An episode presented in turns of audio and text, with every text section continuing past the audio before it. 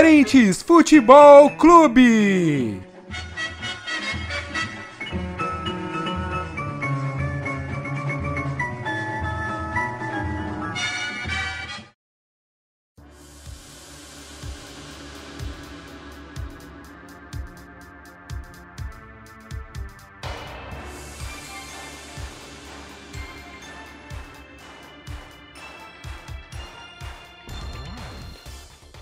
Salve, salve, querido ouvinte incoerente! Tudo bem com vocês? Eu espero que esteja tudo na mais perfeita ordem e paz. No primeiro episódio, falamos sobre as nossas projeções para o Campeonato Brasileiro, o G6 e o Z4. No episódio de hoje, o assunto é treinadores, os brasileiros e os estrangeiros. Nos últimos anos, podemos observar a chegada de muitos nomes aos times brasileiros. Alguns deram muito certo, como Abel Ferreira no Palmeiras, Jorge Jesus no Flamengo, Jorge Sampaoli no Santos, que não ganhou títulos, mas montou um belo time interessante no Santos, e recentemente Hernan Crespo, ganhando o Campeonato Paulista no São Paulo. Outros nomes não foram tão interessantes assim. Ariel Holan em sua passagem apagada pelo Santos, Ricardo Sapinto pelo Vasco e recentemente Miguel Ange Ramírez no Inter de Porto Alegre. A discussão de hoje é: quais os critérios dos clubes brasileiros em excluírem estrangeiros e não os brasileiros? E para essa discussão de hoje, eu conto com os comentaristas Matheus Reis e Daniel Santana. Uma boa caminhada de episódio para vocês aí hoje. Quero saber aí, Dani, como é que você tá? O que, que você pensa sobre o assunto? E aí, Davi, tudo certo? Matheus, todos os ouvintes. Tudo na santa paz de Deus, né, cara? Estamos indo, graças a Deus caminhando, um passo de cada vez. E sobre o assunto, cara, eu vejo um tema muito interessante, é um debate que já é recorrente, é, na, é uma pauta bastante recorrente entre torcedores, entre comentaristas. Então, falar um pouquinho sobre essa questão dos treinadores estrangeiros, dos treinadores aqui do Brasil, vai ser um tema muito legal e muito divertido de se falar. E aí, Matheus, o que, que você pensa sobre o assunto aí, brasileiros e estrangeiros, os treinadores? Salve Davi, salve Daniel, é, a todos os ouvintes que estão nos escutando. Então, acho um, um, um tema muito interessante, né? Que, que, ao meu ponto de vista, é, só para dar uma palhinha do que a gente vai discutir, uh, no meu ponto de vista, no Brasil a gente segue o que está dando certo. Um ano anterior, o Palmeiras tinha ganho, teoricamente, o Campeonato Brasileiro em 2018 com o time, teoricamente, reserva ou misto, então se falou que, que, que precisava de, de elenco. Lógico, precisa de elenco para ganhar o Campeonato Brasileiro. Em 2019 veio o fenômeno Jorge Jesus e o fenômeno é, São Paulo. E aí fizeram acontecer aqui e Flamengo e Santos é, dispararam no Campeonato Brasileiro. E o título acabou ficando com o Flamengo. 2020 não foi diferente. O Palmeiras foi atrás de um técnico estrangeiro e conseguiu levantar três taças. É, vale ressaltar que o Luxemburgo ganhou o Paulista, mas o Abel ganhou os títulos mais importantes. É, creio eu que, que aqui no Brasil é isso. Vai seguindo o que tá dando certo. Não tem muitos critérios, na minha opinião.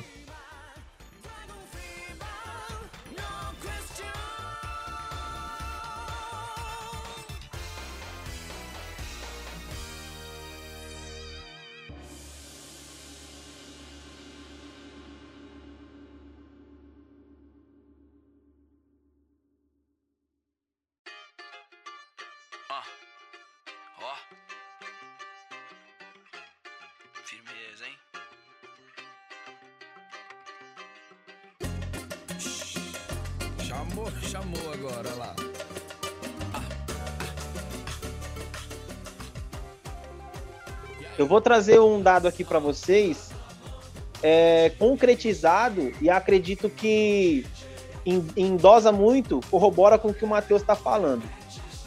Os últimos campeões da Copa Libertadores são portugueses, são estrangeiros. Acredito que a técnica de jogo, a armação dos times em campo varia de um, de um dos dois, né? Mas o que, que vocês pensam sobre isso? O, o campeonato que é a obsessão do brasileiro foi, foi conquistado por estrangeiros. Brasileiros que dosam muito, treinadores que é, dizem que não precisa estudar. O que, que vocês pensam sobre isso? Vamos abrir esse debate dessa forma, pode ser, pessoal? Pode, pode sim. É, então, Davi, eu acho que o nosso futebol, é, nessa questão dos treinadores, vem ficando um pouquinho para trás. Você acabou de citar esse exemplo dos treinadores que falam que não, não é necessário estudar. O, Renato, né? O Renato Gaúcho tem esse tipo de pensamento. Ah, porque eu ganhei isso, porque eu ganhei aquilo. Eu não acho uma coisa favorável, sabe? Aí vem treinadores de fora, fazem bons trabalhos pontualmente, que nem o, o Jorge Jesus e o Abel Ferreira, e esses caras já ficam torcendo o nariz, sabe? Eu vejo muito mérito. Na, na Europa, essa questão de você aprender, estudar, é fundamental. O futebol ele vai mudando a cada dia. Pode ver, eu vou dar um exemplo claro aqui: o estilo de jogo do City. O City é um time que joga totalmente sem, sem o homem de área, apesar dessa última temporada ter um Agüero e um Gabriel Jesus. Por quê? Porque o Guardiola foi enxergando que ele, o time dele poderia render mais dessa forma. Por exemplo, lá fora tá rolando um estudo maior perante o próprio futebol do que aqui. Aqui a gente está parando no tempo, a gente está se apegando muito em questão de tradicionalismo, porque as camisas dos nossos times são pesadas e tal, e ficando para trás. Hoje você vê, por exemplo, um Galhardo no River Plate, que é um cara que faz um, um trabalho interessante, um trabalho diferente. Aí muita gente pergunta, ah, por que o Galhardo é isso, por que o Galhardo é aquilo? Porque apesar de ter um futebol limitado lá na Argentina, ele faz o que é cabível a ele no River. Ou seja, é um diferencial. Trazendo para o Jorge Jesus e para o Abel, o Jorge Jesus era um estilo bem radical de se jogar, um estilo para frente, gostoso de se ver, um time que o tempo inteiro querendo a bola, o tempo inteiro querendo atacar, é uma coisa muito válida que hoje você para para ver um jogo aqui você fala, meu, tem certos jogos que é uma tristeza de se ver. Você vê um time jogando assim, chama a atenção. E com o Abel Ferreira não é diferente. Eu dou muito mérito na questão dele pegar o time montado pelo Cebola. Acho que o Matheus pode até entrar melhor nisso por causa do, do time dele, né? Do mal. Mas é um ponto bastante positivo que ele levou o Palmeiras a conquistar dois títulos que é bem difícil, não? A Copa do Brasil e a Libertadores, assim, um tempo bem curto, é algo que tem que se valorizar muito. Então, Davi, é, eu concordo muito com, com o que o Daniel disse e, e vou um pouquinho além. É, aqui no Brasil, a gente não tá conseguindo formar técnicos tão bons assim, com tanta capacidade. É, em todo lugar tem técnicos com capacidade no, no mundo inteiro. Eu, eu, cito isso na Argentina, porque você pode ver. Nós tivemos o Kudê, que fez um ótimo trabalho no Inter e hoje está no Celta de Vigo. É, tem o Crespo, que tem uma possibilidade enorme de crescer com o São Paulo e futuramente treinar um outro time da Europa. Você vem, você tem portugueses vindo da Europa treinar aqui. E por que que esses caras dão tão certo e, e os do Brasil acabam não, não dando em nada? Porque é, a, a diferença está muito clara é, em que o, os da Europa eles estudam, eles sabem o que estão fazendo. Aqui no Brasil não. Aqui no Brasil, é, a maioria dos técnicos tem a cabeça de 1990, que, que os jogadores decidem com a qualidade técnica e pouco o técnico interfere. E a gente sabe que não é mais assim. A gente não tem mais um Ronaldo, Ronaldinho Gaúcho, um Rivaldo. Esses caras decisivos, entendeu? E hoje nos times são poucos os jogadores que conseguem decidir. Hoje é mais importante você ter um técnico que organize o seu time do que jogadores é, de extrema qualidade. Eu vou citar, por exemplo, o Atlético Goianiense, que acabou de vencer o Corinthians e venceu o, o São Paulo. É, ninguém vai falar para mim que o Atlético Goianiense tem um time melhor que o do Corinthians. Não tem. Só que é mais organizado, porque o Barroca, que, que é um técnico que, que tá em ascensão, que tá crescendo, deixou seu time organizado. E é isso que se exige. Mas a maioria dos técnicos não consegue fazer isso. Os técnicos brasileiros, eu digo. Porque os estrangeiros vêm e dão show com suas propostas de jogo. O Jorge Jesus, o que ele fez aqui foi absurdo. Foi absurdo o que ele conseguiu fazer aqui. O que o Abel também fez aqui, implantando no Palmeiras um, um ano com, com Covid, com pandemia. Foi absurdo também. Tá oscilando, isso é normal. Todo mundo vai oscilar um pouco. Mas é um cara que tem, que tem um, um patamar muito acima. São Paulo também, o que ele fez no Galo e no Santos. É diferente, esses caras são diferentes. É, ô Davi, eu posso fazer uma pergunta pro Matheus? Por favor. O microfone coerente tá exatamente aberto para você, meu lindo. Ô, oh, que ver... aí que é bom, hein? Aí que vale a pena. Ô, ô Matheus, é, você acha que essa questão da organização do Barroca se deve pela pressão ser menor, por conta de um time menor? Não que, com todo respeito ao Atlético Goianiense, por conta da pressão ser menor. Pode ver o jogo que eles fizeram contra o Corinthians e contra o São Paulo. Eu vou, eu vou até mais além, contra o São Paulo, que é um time muito mais arrumado que o Corinthians, sabe? Foi um jogo bem interessante para você assistir e você se ver. Eles foram para dentro do São Paulo mesmo. E o São Paulo tinha boas peças em campo, sabe? Eram o que? Dois desfalques, se eu não me engano. Exatamente. O que, que você acha disso? Que às vezes o técnico brasileiro num time menor ele consegue se destacar mais do que no maior hoje? Então, Daniel, tem, tem isso também, tem esse aspecto. Porém, hoje a gente não tem torcida no estádio. Aquela cobrança diminuiu. É, não tem jornalista acompanhando o treino, não tem jornalista fazendo aquele dia a dia, entendeu? Qual que é a pressão? Ah, dos dirigentes? Beleza, pode ser que seja dos dirigentes. Mas você não tem aquela torcida ali enchendo o seu saco para você mudar, para você alterar. Você pode fazer seu trabalho tranquilo, entendeu? Poxa, por exemplo, o Silvinho chegou da, da Europa, é, treinou o Lyon, não foi bem, não foi tão bem assim lá, mas ele, ele pregou que, que ele queria arrumar a defesa. E a gente não viu uma defesa do Corinthians totalmente organizada. Ele acabou é, desmanchando o que o Mancini tinha feito de bom, entendeu? Que era pelo menos o sistema defensivo. Só que ele chegou e, e ele que se colocou em, em crise e ele que trouxe a pressão para ele. Porque se ele faz o básico, tá tranquilo. Eu não digo nem de, de, de resultado, porque é, eu, eu não fico opinando por resultado. Ah, o time A ganhou, o time B perdeu, então esse time presta e o outro não presta. Não. Eu gosto de ver uma evolução, eu gosto de ver taticamente, acompanhar a evolução dos jogadores, do técnico, do time, tendo padrão. Você pode perder.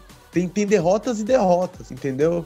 Só que, a, só que aqui o Silvinho teve foi, foi absurdo, porque ele pegou o, o, time do Atlético Goianiense duas vezes e não conseguiu marcar um gol. E qual pressão que ele trouxe para ele? Ele que trouxe essa pressão, você tá me entendendo? Então eu, eu acho um pouco relativo.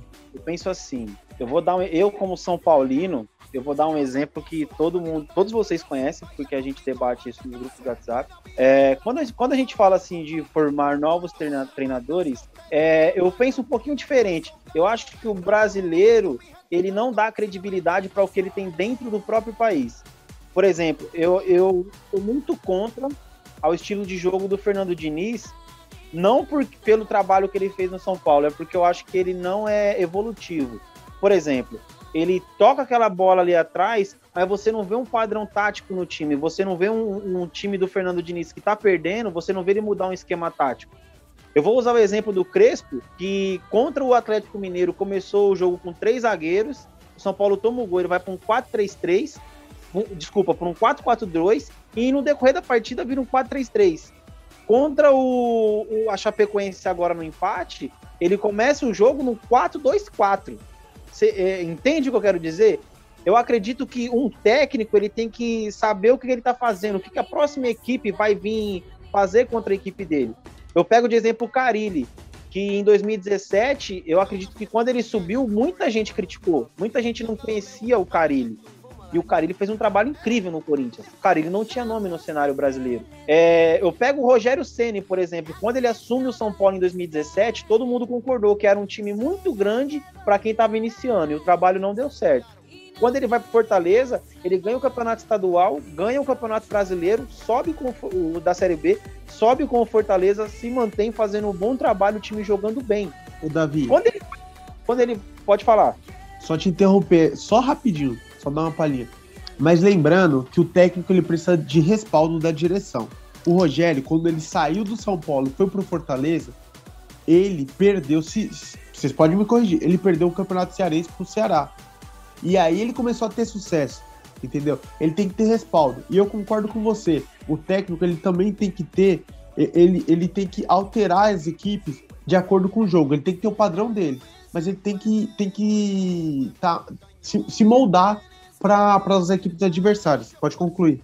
Então, é, o Rogério, o que você falou, você tem razão. Você tem completa razão. Eu já vou entrar nesse, nesse âmbito que você está falando. Mas assim, quando o Rogério chega no Cruzeiro, você vê que os próprios jogadores não acreditam na proposta de jogo do cara, porque muitos dos, que estavam ali jogaram contra.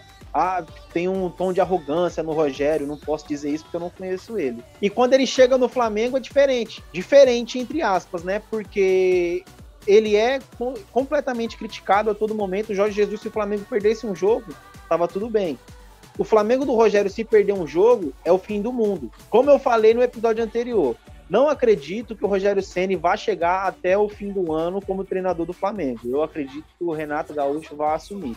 É declarada a vontade do Renato de assumir o Flamengo e a do Flamengo em ter o Renato Gaúcho. Pegando esse gancho que o Matheus falou sobre o respaldo da diretoria, eu falo, posso falar muito bem pelo São Paulo, porque em 2018 o São Paulo estava bem no Campeonato Brasileiro com o Diego Aguirre. O São Paulo não tinha elenco em 2018. Não tinha elenco em 2019, 20 e esse ano também, eu acredito, tem elenco, mas não tem para ser campeão brasileiro. Quando o São Paulo começa a oscilar no campeonato, as críticas em cima do Diego Aguirre foram muito fortes. Muito fortes. E o Diego Aguirre cai de uma forma. É, não, não, não sei nem o que dizer, porque ele não merecia ter sido demitido da forma que foi. Tempos depois você vê o Diniz chegar. O São Paulo ele é eliminado pelo Mirassol de uma forma vexatória, sai para o Lanús da Sul-Americana de uma forma vexatória também, e o Diniz sempre é mantido no trabalho, sempre é mantido no trabalho. Ah, o São Paulo sai da Libertadores, o Léo tá jogando bem de zagueiro agora. Não é um zagueiro espetacular, mas tá fazendo um trabalho razoável. Só que ele não, eu, eu acredito que você não pode começar a testar jogadores numa Libertadores, a testar jogadores numa nova posição dentro de uma Libertadores, com o time prestes a sair. Entende o que eu quero dizer? Então, assim, a diretoria não deu respaldo para um treinador que estava treinando bem o time e deu respaldo para alguém que só estava acabando com o time. Na minha opinião, de torcedor, de São Paulino. Quando o Crespo chega, eu venho com todas as dúvidas. O Crespo foi um grande atacante, é o rei da, da área. Ele, se eu não me engano, ele é o terceiro maior artilheiro da seleção argentina. Não sei se é nas eliminatórias ou com a camisa da Argentina. Só que a diferença é absurda do, do, do Crespo pro Diniz. Não sei se o Crespo vai ter uma carreira longa, cheia de títulos, ou se o Diniz vai começar a ganhar títulos agora com o Santos. Só o tempo vai dizer. Mas eu pego o Thiago Nunes, por exemplo, que após a saída do Fernando Diniz, ele tem um time pronto. O Diniz ele pode não ser aquele treinador que ganha títulos, que à vista do torcedor faz jogos maravilhosos, mas ele trabalha bem o individual do jogador. Foi uma pena o episódio que aconteceu dele com o Tietchan, uma pena. Eu acho que ali ele perdeu a mão do São Paulo e ali os jogadores deixaram de confiar nele. É uma pena. Eu acredito que continuidade ele ia ter. Com, com uma contratação apenas, que foi o Luciano, baita contratação, o time foi bem. Cair de produção era normal, normal. É, acredito que a paciência com o Fernando Diniz acabou. A mesma coisa agora com o Crespo. Paciência. O time no brasileiro fez dois pontos, fez um gol. Só que a questão não é, não é essa. Igual o Matheus falou, eu sou resultadista. Eu, eu prefiro ganhar do que jogar bem. Só que o Matheus tem muita razão quando ele fala que há derrotas e derrotas. O empate do São Paulo contra a Chapecoense, o São Paulo com um a menos jogou melhor que a Chapecoense o jogo todo. Não sei se vocês concordam comigo. O que, que vocês pensam sobre? Então, é, em relação ao que você falou, Davi, do Crespo, eu creio que o pilar fundamental se chama Júlio Casares. A partir daí, porque é um presidente que está levando muito a sério. Antes, o São Paulo tinha um palhaço lá que era o Leco. Hoje o São Paulo tem um presidente que quer valorizar o clube, que quer fazer o clube andar, arrumar a casa. Isso é importante. Tem o Murici que, para você que é São Paulino, é chovendo molhado se eu falar a importância dele. Então, o São Paulo ele está querendo voltar a esse caminho de ser aquele time referência. Já está voltando. Acho que um paulista, por mais que muita gente menospreze, é um título muito importante. Creio eu que esses problemas que o São Paulo vem tendo no, no brasileiro é uma coisa normal. É uma hora ia acontecer isso. Mas eu creio que o trabalho do Crespo até o, o momento é bom. O jogo de quarta, eu assisti inteiro, eu falo com um acidente. São Paulo foi muito melhor que a Chapecoense, concordo com o que você falou, só que a partir da expulsão do, do Rodrigo Nestor, é, deu a Chapecoense conseguiu o jogo do jeito que ela queria, achou um gol e já era. Mas eu vejo como um trabalho muito promissor. Vejo mesmo, eu, eu, creio que o Crespo tem muito a render ainda no São Paulo, porque já está claro que o Casares vai dar tempo a ele, independente do que aconteça. Para você ter um projeto bom e duradouro, você tem que dar tempo. Não é uma falha, um erro que vai derrubar o, o, e acabar com o trabalho de um treinador aqui. Matheus. Não, é, eu concordo muito com, com o que o Daniel falou. É, a diretoria ela tem que dar muito respaldo. Eu vou citar um exemplo. O, o São Paulo hoje, o Crespo, ele tem respaldo com o Júlio Casares. O Júlio Casares ele tá aparecendo, ele tá dando entrevista. Coisa que o Abel Ferreira, depois de dois títulos, um, um dos mais importantes da história do, do clube, que é a Libertadores e a segunda Libertadores, o cara não tem nenhum respaldo. A direção nunca aparece. É, é sempre o cara ali dando entrevista, com semblante. Meu, é, eu vi um meme que, tipo, quando o Abel chegou e hoje, o quanto que esse cara envelheceu. Ele envelheceu uns 10 anos em 7 meses. O tamanho do estresse que ele tem aqui, entendeu? E o cara não tem nenhum respaldo. Ele, quando foi para Portugal ver a família, ele deu uma entrevista pro Sport TV e ele falou: o Palmeiras tem um time bom, tem um elenco bacana. Porém, agora o sarrafo ficou maior. O que, que eu quero dizer com o sarrafo ficou maior? As equipes estão visando mais o Palmeiras. Não vão querer deixar o Palmeiras ganhar novamente. Então a gente precisa contratar, a gente precisa qualificar o plantel. Ele sempre pediu isso. E o presidente omisso nunca deu esse apoio ao Abel. Então é o que eu falo. É, para você não ter tanta pressão assim, a diretoria tem que te dar respaldo. A diretoria tem que estar tá ali te apoiando, entendeu? É, creio que, que o técnico, diretoria e o time andando lado a lado só, tem a, só tende a ganhar. Essa é a minha opinião. Então, eu acredito que muitos times apostaram em técnicos estrangeiros a partir ali de 2019 com o Jorge Jesus dando certo no Flamengo. É um pouco depois eu lembro que o Havaí trouxe um português, eu vou pesquisar o nome dele aqui, eu não lembro o nome dele, me desculpem. E o Vasco tentou trazer o Sapinto naquela de ser a salvação, mesma escola do, do Jorge, o técnico do Havaí, que, é o, que era português, foi demitido poucos jogos depois, foi o Augusto Inácio. Então, o Sapinto, ele tinha uma proposta de atacar, só que o time do Vasco era limitado. Eu acredito que, a, como o Daniel citou o Júlio Casares, a proposta foi saber que, o time que a gente tem, saber quem vai treinar e saber como vai jogar. Então, assim, para trazer o Crespo, foi feita, foram feitas várias entrevistas com vários treinadores. O Crespo era para ir para o Santos. Eu não sei se vocês já viram sobre isso, mas o Crespo era para ir para o Santos. E o Santos trouxe o Ariel Holan. A proposta de jogo do Ariel Holan não tinha a cara do Santos, por exemplo. O Santos, que eu acostumei a assistir jogar, é um Santos para cima, é um Santos ofensivo, do DNA ofensivo, do, de fazer gol. Não preciso pegar muito longe, só 11 anos atrás, o time de 2010 do Santos, com o Dorival Júnior, Neymar, Gans, André e o Zé Love. Aquele time metia muito gol. Aí você vai falar assim, pô, com Neymar, Ganso, fica fácil naquele auge. Mas o Dorival Júnior em 2015 fez um time espetacular também, que foi a final contra o Palmeiras da Copa do Brasil. Aquele time tinha Lucas Lima jogando muito, tinha Gabigol jogando muito, Giovanni correndo igual o vento e Ricardo Oliveira fazendo gol a rodo, entendeu? O Zeca no auge na lateral direita. Aquele time era muito bom, muito bom. Não tem como você contestar aquele Santos de 2015. Foi até a final da Copa do Brasil e fez uma campanha boa no brasileiro. Eu acredito que vá do planejamento dos clubes em relação ao que, que eles querem. Por exemplo, o Corinthians trouxe o Silvinho agora. É, o que, que você acha, Dani? Trouxe o Silvinho, não sei se você viu alguma melhora, não sei se você vê tanta pior assim quando era com o Mancini. O que, que você pensa sobre? Então, mano, sobre o, o, Corinthians do Silvinho, eu acho que uma coisa errada que é feita é você acabar com o que deu bom com o treinador. É óbvio que tinha muita coisa errada com o Mancini. Só que você tirar, por exemplo, aquela linha de três que estava dando certo, é meio complicado. Ele basicamente se baseou para acabar na linha de três do jogo contra o Palmeiras, que foi o único dia para valer que tudo deu errado. O Raul entrou mal no jogo, o João Vitor entrou mal. Para mim é, é, questão de nervosismo de clássico. Os moleques estavam entrando num jogo com muita pressão. Faltou falar, ó, calma, tranquilidade, jogo é difícil, mas vamos com o pé no chão. Eu creio que essa questão do Silvinho querer que o time tenha essa intensidade, essa bola no pé, pode ser válido. O problema é que oscila muito.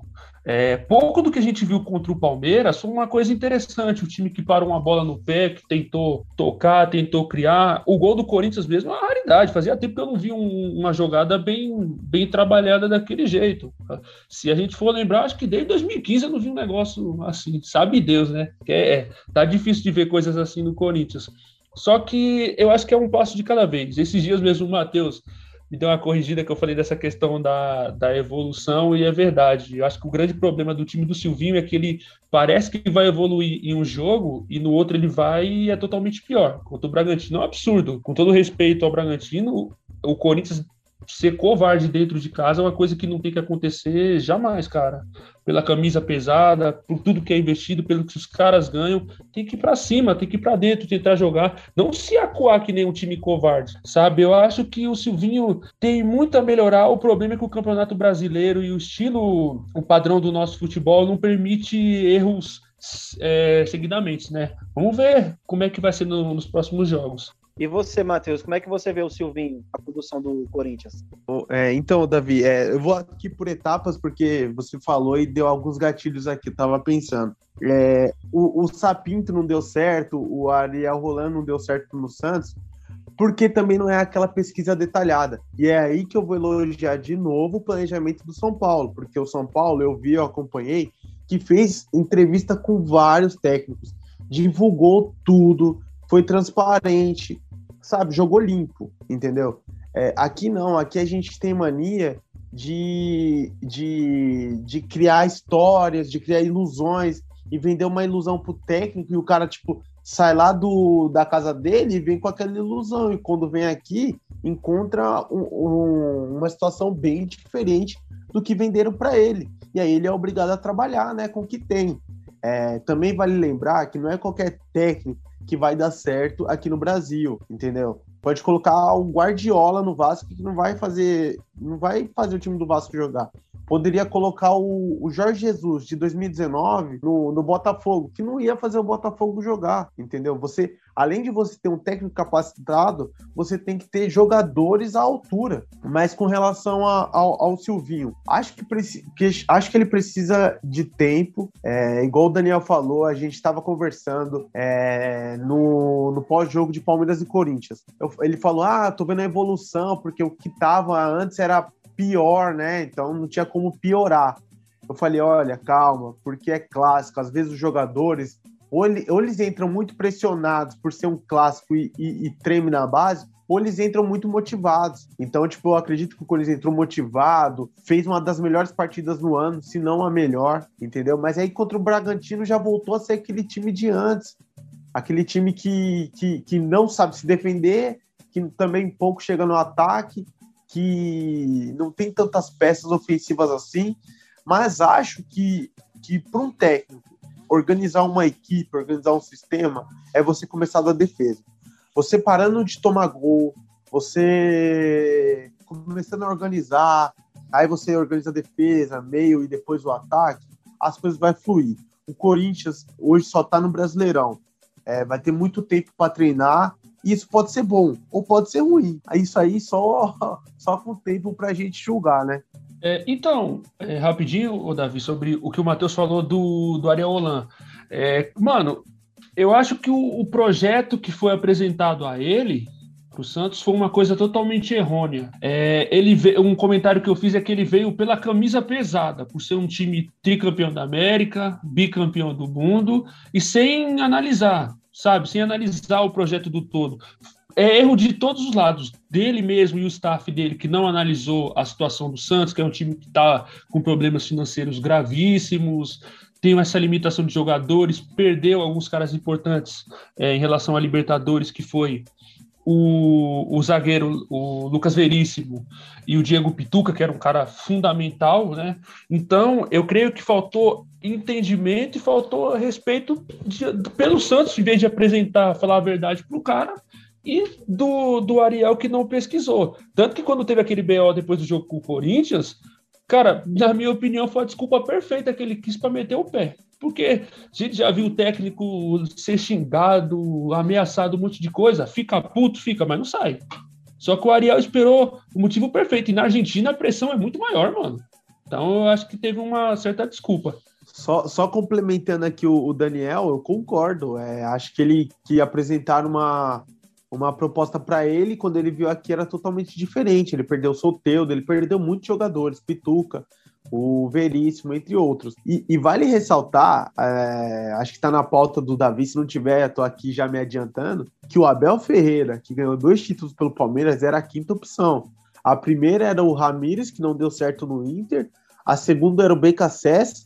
O Palmeiras foi atrás do, do Gabriel Reis, do Crespo e depois foi atrás do, do Abel Ferreira. Eu acho que não chegou atrás do Crespo. Acho que o Abel foi a quarta opção. Mas e, todos esses nomes que eu citei estavam à frente do Abel. Então mostra que, que, que foi pura sorte. O, o Abel foi um machado, digamos assim eu acredito que o Abel tem todas as suas qualidades. Eu acredito mais na pesquisa do Palmeiras. Não acredito que ele, ele sim foi um achado. Porque para tirar ele lá do Chipre, se eu não me engano onde ele estava, como que, que você faz as suas pesquisas, vai chegar lá no Chipre, um treinador que está longe pra caramba. Pra Davi. Aqui, sabe?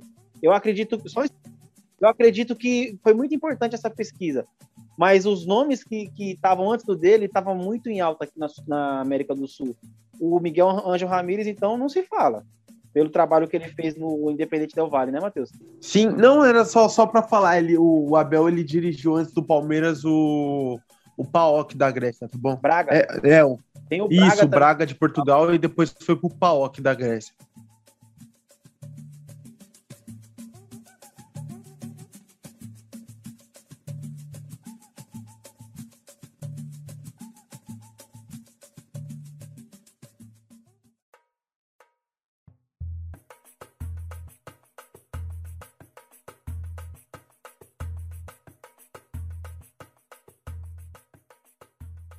Nessas discussões de técnicos estrangeiros e técnicos brasileiros, eu quero propor uma outra discussão muito interessante. O que, que vocês acham dos torcedores brasileiros pedindo outros treinadores na seleção brasileira? O nome do momento seria o Renato Gaúcho, mas sempre se falou de Guardiola.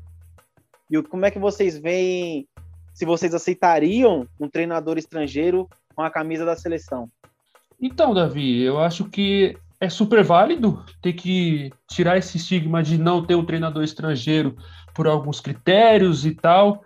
Mano, poderia dar super certo. Eu lembro que antes da, da Copa de 2014, o pessoal comentava em Guardiola tal, ele já deixou claro uma vez que tinha o desejo de treinar a seleção brasileira, porém se fecharam, né? Eu acho que era uma coisa legal, seria interessante para a gente ver, trazer um cara, creio que a CBF traria um cara de nome, um cara bom, Porém, eu vejo o trabalho do Tite com muita qualidade, sabe? Eu acho, de certa forma, uma falta de respeito. Nem por torcedor, porque o torcedor é assim, ele comenta mesmo uma coisa válida. É, por parte da CBF, se aquele, aquela notícia que saiu que o Xavi seria o, o próximo treinador da seleção, é, que ele ia fazer um processo de transição com o Tite, sabe? Eu vejo muito como uma falta de respeito, porque o ciclo do Tite, para mim, ainda pode dar muito certo na seleção tem que dar tempo ao tempo, é um projeto a muito longo prazo. Então a gente tem que ter calma. Creio eu, a gente pode não ganhar a Copa do Mundo, mas a gente pode alçar voos maiores. Temos que ter paciência, né? E se a gente tem que ter paciência com o nosso time, com os times daqui, tem que ter com a seleção também. Então, Matheus, como que você vê Tite na seleção? Como que você vê é, os torcedores brasileiros pedindo torcedores, é, treinadores estrangeiros, desculpa, na seleção brasileira? Então, Davi, eu acho que, que a torcida brasileira em geral, a imprensa, é, gosta do Tite acha o trabalho do Tite muito bom. É, se eu não me engano, depois você pode pegar os números dele pela seleção, acho que ele só tem uma ou duas derrotas, alguma coisa assim. Lógico que ele ficou marcado pela, pelo jogo contra a Bélgica, assim como toda a seleção. Mas se você pegar o trabalho dele como um todo, o tempo que ele tem para treinar a equipe, ele sempre teve uma seleção muito bem organizada defensivamente. Ofensivamente, dispensa comentários com o Neymar, Gabriel Jesus, o Richardson, então o Firmino. Acho que não tem por que a torcida pedir outro técnico. Mas visando o futuro, eu acho que sim. Hoje eu não, não vejo ninguém à altura do Tite para chegar e substituir ele. Não vejo Renato Gaúcho, não vejo o Rogério Ceni. É, pode especular outros nomes, mas não vejo com a mesma capacidade hoje do Tite. Veria só do de, de alguns técnicos de fora. Acho que, que, que europeus é, poderiam dar certo. Até algum técnico argentino. É, você tem o Pochettino, que tem uma, uma vasta experiência e tá hoje no PSG entre outros, só para citar um nome. Mas hoje eu vejo o, o, Tite muito bem respaldado. Ele balançou com, com toda essa polêmica que teve do, do Caboclo, né? De tudo que envolveu a Copa América em si, do protesto dos jogadores. E ele só ficou balançado porque ele quis, por, porque senão ele, ele ia continuar ali no cargo e ninguém ia debater, não. Mas para o futuro eu acho que é válido. Se não surgir nenhum técnico muito bom, ou então alguém é, desses nomes que eu citei aqui que trabalham no, no, nosso futebol e são brasileiros atingir o nível do Tite. Você falou sobre os números do Tite. Fazendo uma pesquisa rápida aqui, acredito que ó, em 52 partidas, acredito que seja no total, são 38 vitórias, 10 empates e 4 derrotas. Eu acredito que três dessas derrotas são amistosas. E tipo, devem ser derrotas isoladas, porque a única derrota mesmo assim sofrida aqui, chorosa, foi contra a Bélgica. O Brasil, se eu não me engano, tá nove jogos sem perder e não toma gol há nove jogos também. Eu vou pesquisar aqui pra gente. Mas eu, eu gosto muito do Tite desde o do Corinthians de 2012 ao Corinthians de 2015, porque é notável uma evolução no Tite, notável. Em 2012 eu achava o time do Corinthians muito reativo, ele reagia ao jogo conforme o adversário propunha a partida. Por exemplo, os caras vão vir para cima, eu vou jogar mais no contra-ataque. Vou tocar a bola aqui, ganhei de 1 a 0, segurar o jogo. O Daniel, que é corintiano, pode falar melhor sobre isso. O de 2015 já é diferente. O time de 2015 ele propõe o jogo. Ele é um time ativo, agressivo.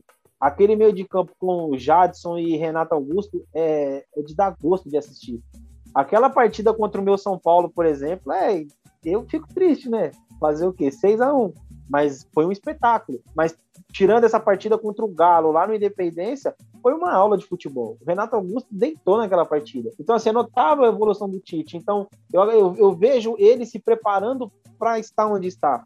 Eu torço muito para ele ganhar o Hexa. Eu acredito que ele merece muito esse Hexa. Não comparando ele ao Tele, mas como o Tele merecia um título com a seleção.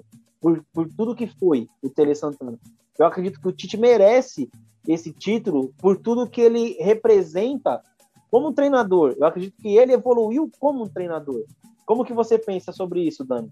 Então, Davi, o Tite é o maior técnico da, da história do meu clube, com todo respeito a seu Oswaldo Brandão, porque não tem como, né? É, eu vi ele evoluir no Corinthians e uma coisa que você falou que eu até agrego, os jogadores compraram muito bem a ideia. É, você pega no início do projeto do Tite, lá em 2010, o Paulinho chegou um, um cara assim simples e tal, que ninguém conhecia direito. Olha o jogador que o Tite transformou. Olha o Ralf, olha o Alessandro, olha o Chicão. Então, uma coisa que era fundamental, que eu, eu acho que é fundamental até hoje, é que o Tite ele consegue cativar o elenco. O elenco fica na mão dele, não para ele berrar e gritar, não. Ele consegue levar o elenco na mão dele, os caras fazem a função que ele pede, então é, é tudo do jeito dele. Além do que, os jogadores evoluem muito bem, mano. Se você pegar, igual eu falei, o, o Paulinho, mano, olha o, o, que o Paulinho chegou no Corinthians e como ele saiu, graças à condução do Tite. E eu concordo com tudo que você falou. 2012 o time se adaptava ao jeito que o adversário jogava,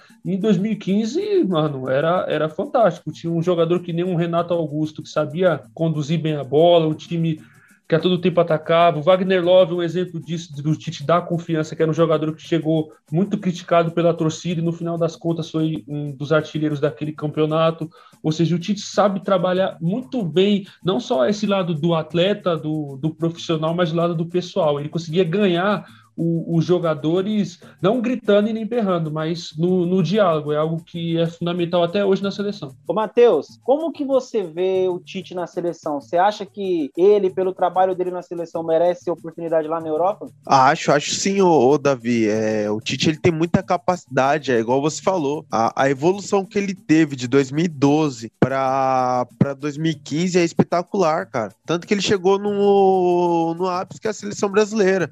É igual eu tô falando. Se Renato Gaúcho e Rogério Ceni, que são os mais cotados a assumirem uma seleção numa possível queda do Tite, atingir esse patamar tivesse evolução, não, não tem o que eu falar, entendeu? Só que hoje eu não vejo ninguém com essa capacidade. É, o Tite evoluiu muito.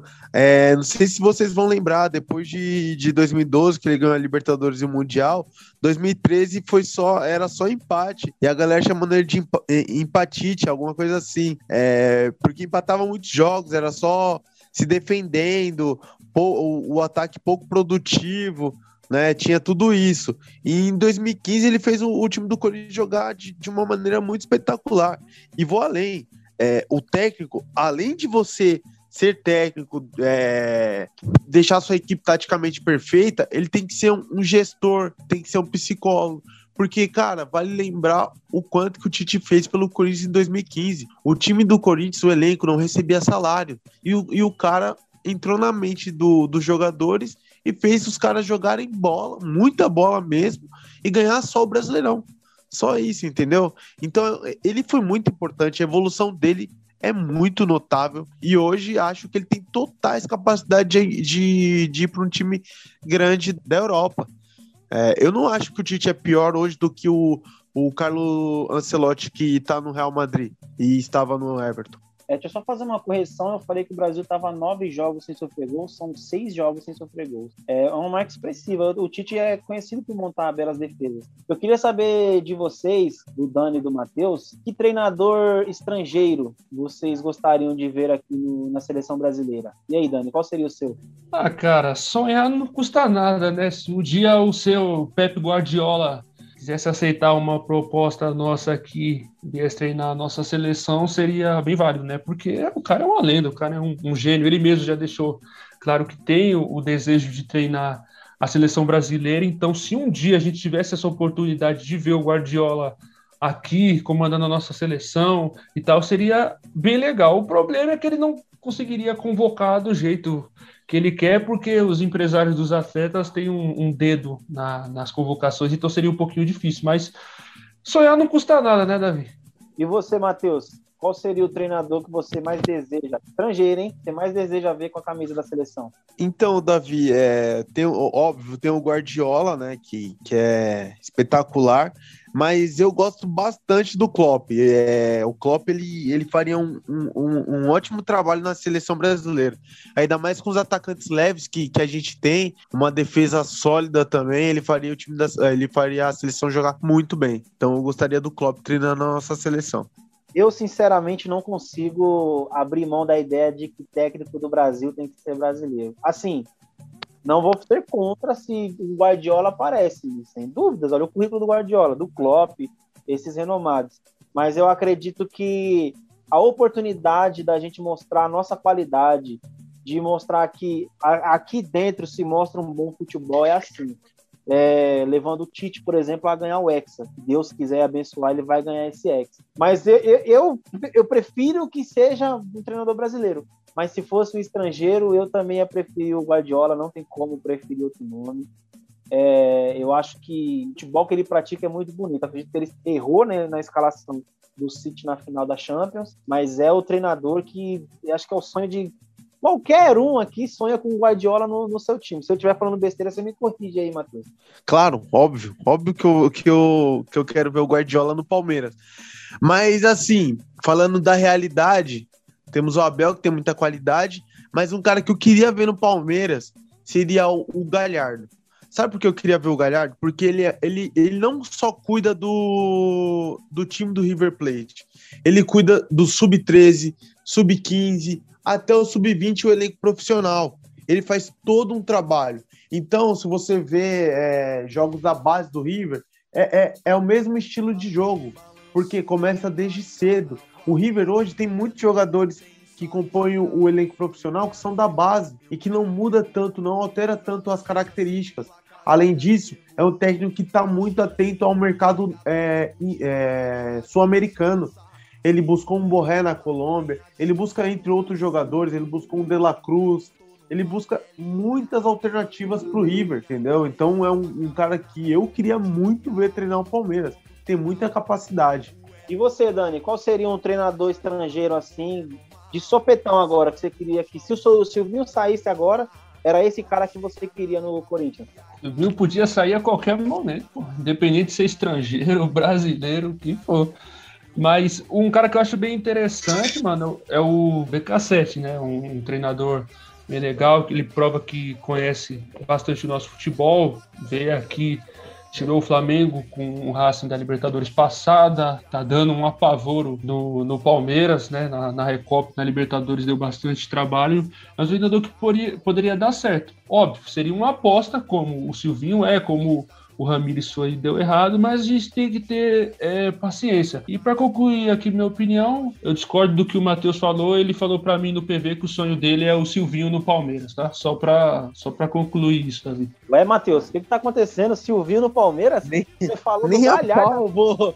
Eu vou tro- eu tô falando, eu tô falando de Galhardo, tô falando de, de Abel Ferreira, o cara vem me falar de Silvinho. Mas, cara, pode ser que o Silvinho com o tempo mude. Quem. Eu vou, eu vou citar um exemplo mesmo, o Tite. Quem depois daquela el- eliminação vexatória pro Tolima não queria ver o Tite fora do Corinthians. Se ele tivesse saído, to- tudo que aconteceu no Corinthians de 2010 pra cá não teria acontecido, cara. Porque não ia entrar um cara com tanta capacidade assim. Eu lógico, eu não sou nada, não sou pai de nada, nem nada do tipo para adivinhar. Pode, pode, pode ser que viesse um técnico e, e, e melhorasse o Corinthians também. Mas a diretoria apostou no cara, entendeu? O, o Tite, ele não vinha de trabalhos tão bons assim. Eu lembro da passagem dele pelo Palmeiras, brigando para não cair. Lembro também da passagem dele pelo Corinthians, a primeira, brigando para não cair. Aí ele teve um trabalho bom no Inter e depois chegou no Corinthians, aí foi eliminado. É, tem, tem todas essas circunstâncias, o cara foi evoluindo. O Silvinho pode evoluir. É, Matheus, você falar que não é um pai de Ná ficou sensacional, cara. Você dá sorte que o Felipe não tá presente no episódio de hoje, hein? Pai de Ná ficou sensacional.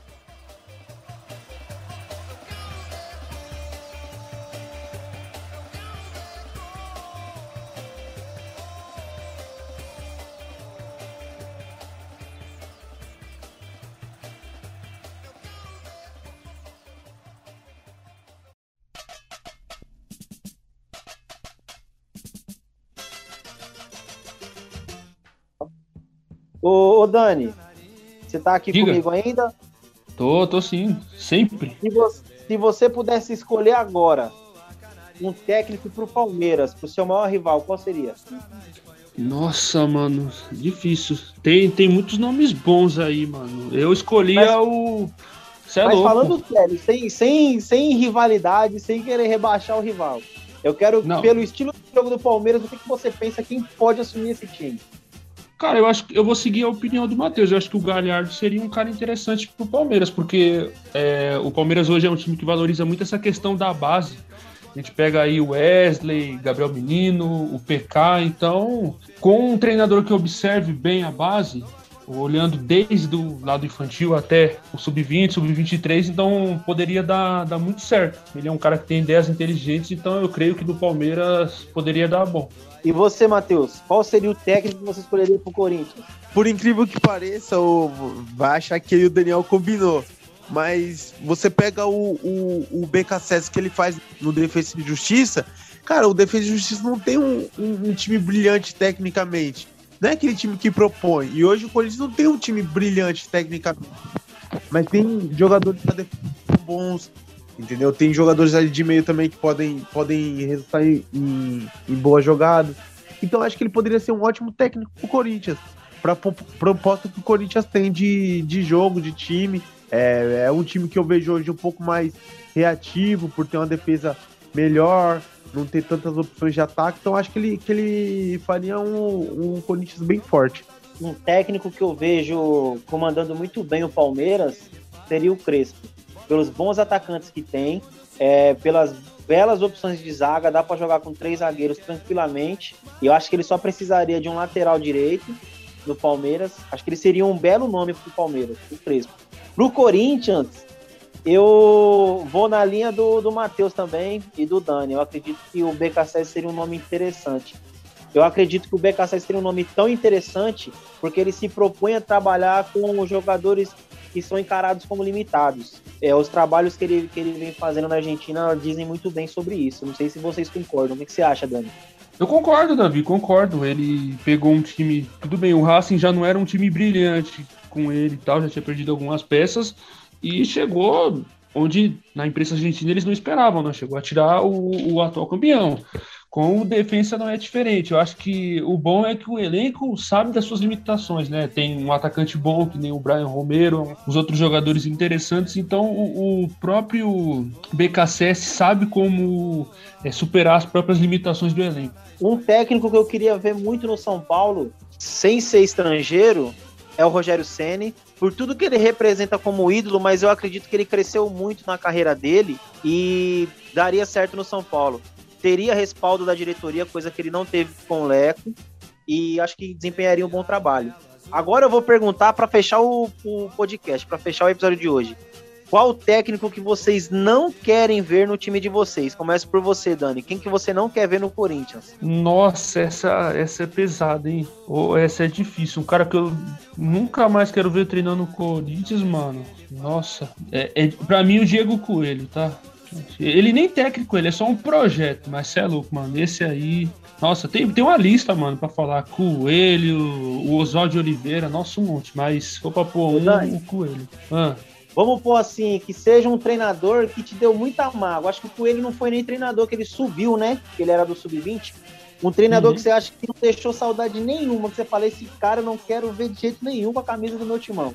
Ah, assim, para mim o Adilson Batista, então. Em 2010 o título tava na mão do Corinthians lá no ano do centenário, título brasileiro, e ele fez a façanha de perder. além de entregar o primeiro lugar pro Fluminense, entregou o vice-campeonato pro Cruzeiro e foi para só que aí, quando o Tite pegou, já, já era terra arrasada. Pelo menos o Tite veio e deu. E aconteceu tudo o que aconteceu depois, mas ele espero que fique longe do Corinthians.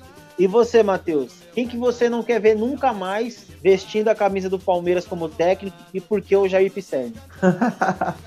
É, tem o Jair mas você é, falou pro, pro Daniel, ah, quem te fez mais raiva? Eu ia citar o Luxemburgo, mas o Luxemburgo tem uma baita história pelo Palmeiras e, e não dá, né? E ele ganhou o Paulista em cima do maior rival. Então não tenho o que falar muito dele, mas eu passei muita raiva com ele também, porque ele era muito teimoso e não fazia o time jogar. Mas um cara que eu não quero ver nunca mais dirigindo o Palmeiras é o senhor Mano Menezes. Não quero nunca mais ver ele treinando o Palmeiras. É o cara que é identificado com o rival, que chegou, que não mudou nada. Pelo contrário, pegou um time que, que tinha uma defesa boa e destruiu o que tinha de bom. Então, é um cara que eu não quero ver nem tão cedo. Eu acho que não é surpresa para ninguém. Um que eu não quero que nunca mais. Ô, ô, Davi, deixa, deixa eu te perguntar aqui pra, pra gente ter, uma, ter um suspensezinho. Ô, ô Davi, quem que você não quer ver dirigindo nunca mais o São Paulo? Ó, cê, olha, eu tenho vontade de chorar só de falar um negócio desse. Eu não quero ver nunca mais o Fernando Diniz. Olha, eu não sei, eu não sei como explicar o ódio. A gente tem uma brincadeira interna aqui e o pessoal fala, é ídolo do Davi. Eu Muito. quero morrer. Muito Quando eu leio isso, eu quero morrer. Esse cara, eu, eu olha, o Matheus falou do Mano Menezes ser teimoso se o Mano Menezes é teimoso, ele aprendeu com o Fernando Diniz, porque não é possível morrer com esquema tático, tomar 5 a 1 do Inter, tomar 5 a 2 do Bragantino e sair tocando bola atrás. Eu, é, é desesperador, é terrível, é terrível. Eu não, o cara colocou o Reinaldo de ponta. Eu não quero nunca mais ver esse cara treinando em São Paulo. Se um dia ele voltar a treinar o São Paulo, eu pulo da minha laje. Não aguento mais um cara desse. Ô, ô, ô Davi, só o, o senhor Mano Menezes poupou o Palmeiras contra o Vasco e empatou em 2019 para colocar o titular contra o Corinthians e tomar gol do Michel Macedo. pra buscar empate no final. Não gol jogando. Não. Tomar gol não, tomou golaço. Exatamente, não jogando nada. Aí o que, que aconteceu? Teve jogo no meio da semana, não lembro contra quem. Ele colocou o time reserva. Aí no final de semana pegava o Flamengo. Nada mais, nada menos de, do, do time voando do Jorge Jesus. Tomar três porque o Flamengo ficou com dó de, fazer, de não fazer mais. Horrível, cara. Esse e cara... o Flamengo na ressaca, hein? O Flamengo na ressaca, com dois títulos no, no lombo aí que tinha ganhado, né? É bizarro, Mano Menezes, bizarro.